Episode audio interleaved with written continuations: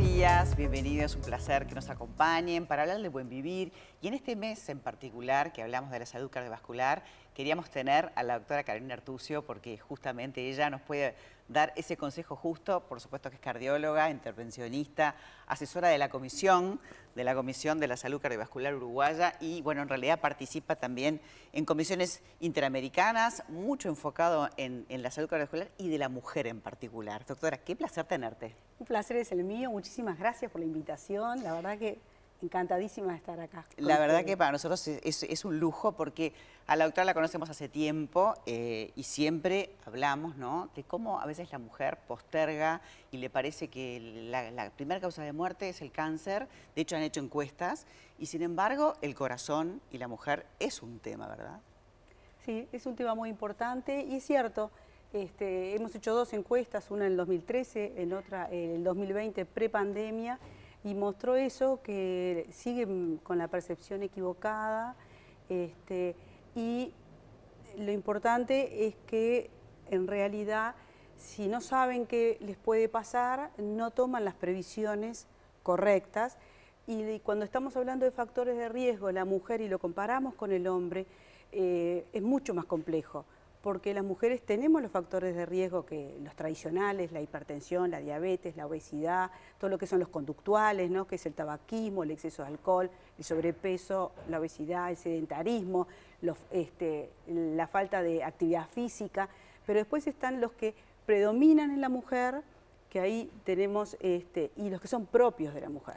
Los que predominan, tenemos mm, las enfermedades autoinmunes, tenemos todos los, unos que ahora se llaman también los factores emergentes, que son todos los socio... Este, eh, eh, psicosociales. El estrés, toda la parte emocional. La parte emocional. el, estrés es importante, no solamente el estrés, sino el estrés percibido, la depresión, que se sabe que en la mujer es un factor de riesgo mayor, este, multiplica por dos el riesgo de enfermedad cardiovascular, el nivel socioeconómico, eh, por el acceso a la salud, cuanto el, tener menos acceso a la madre soltera. Sí, las jefas de eh, hogar, la responsabilidad, ¿no? Todo eso hace de que se postergue la salud y eso genera un factor de riesgo. Y después tenemos los propios de la mujer que están vinculados a la menarca, a la menopausia, y este año lo hemos este, dado especial atención a lo que es este, las complicaciones del embarazo. Cuando estamos planeando un embarazo, ahora eh, incluso las mujeres este, están tomando la decisión de ser madres a mayor edad y eso hace que algunas patologías aparezcan simplemente por el paso de la edad. Después tenemos el embarazo, que hay patologías o complicaciones como la hipertensión, lo que hablaste tú, la hipertensión en el embarazo, la diabetes gestacional, la preeclampsia, que una vez que termina el embarazo son marcadores de factores de riesgo. Si, si una mujer tuvo una hipertensión en el embarazo, multiplica por tres la probabilidad de ser hipertensa eh, cuando sea eh, a los 10 años.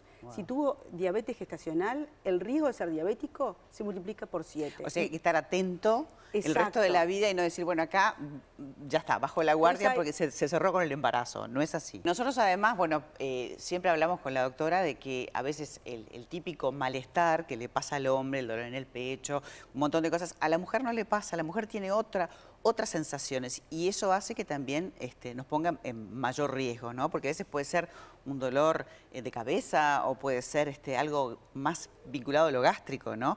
Estoy hablando frente a la situación de, un infarto. De un infarto.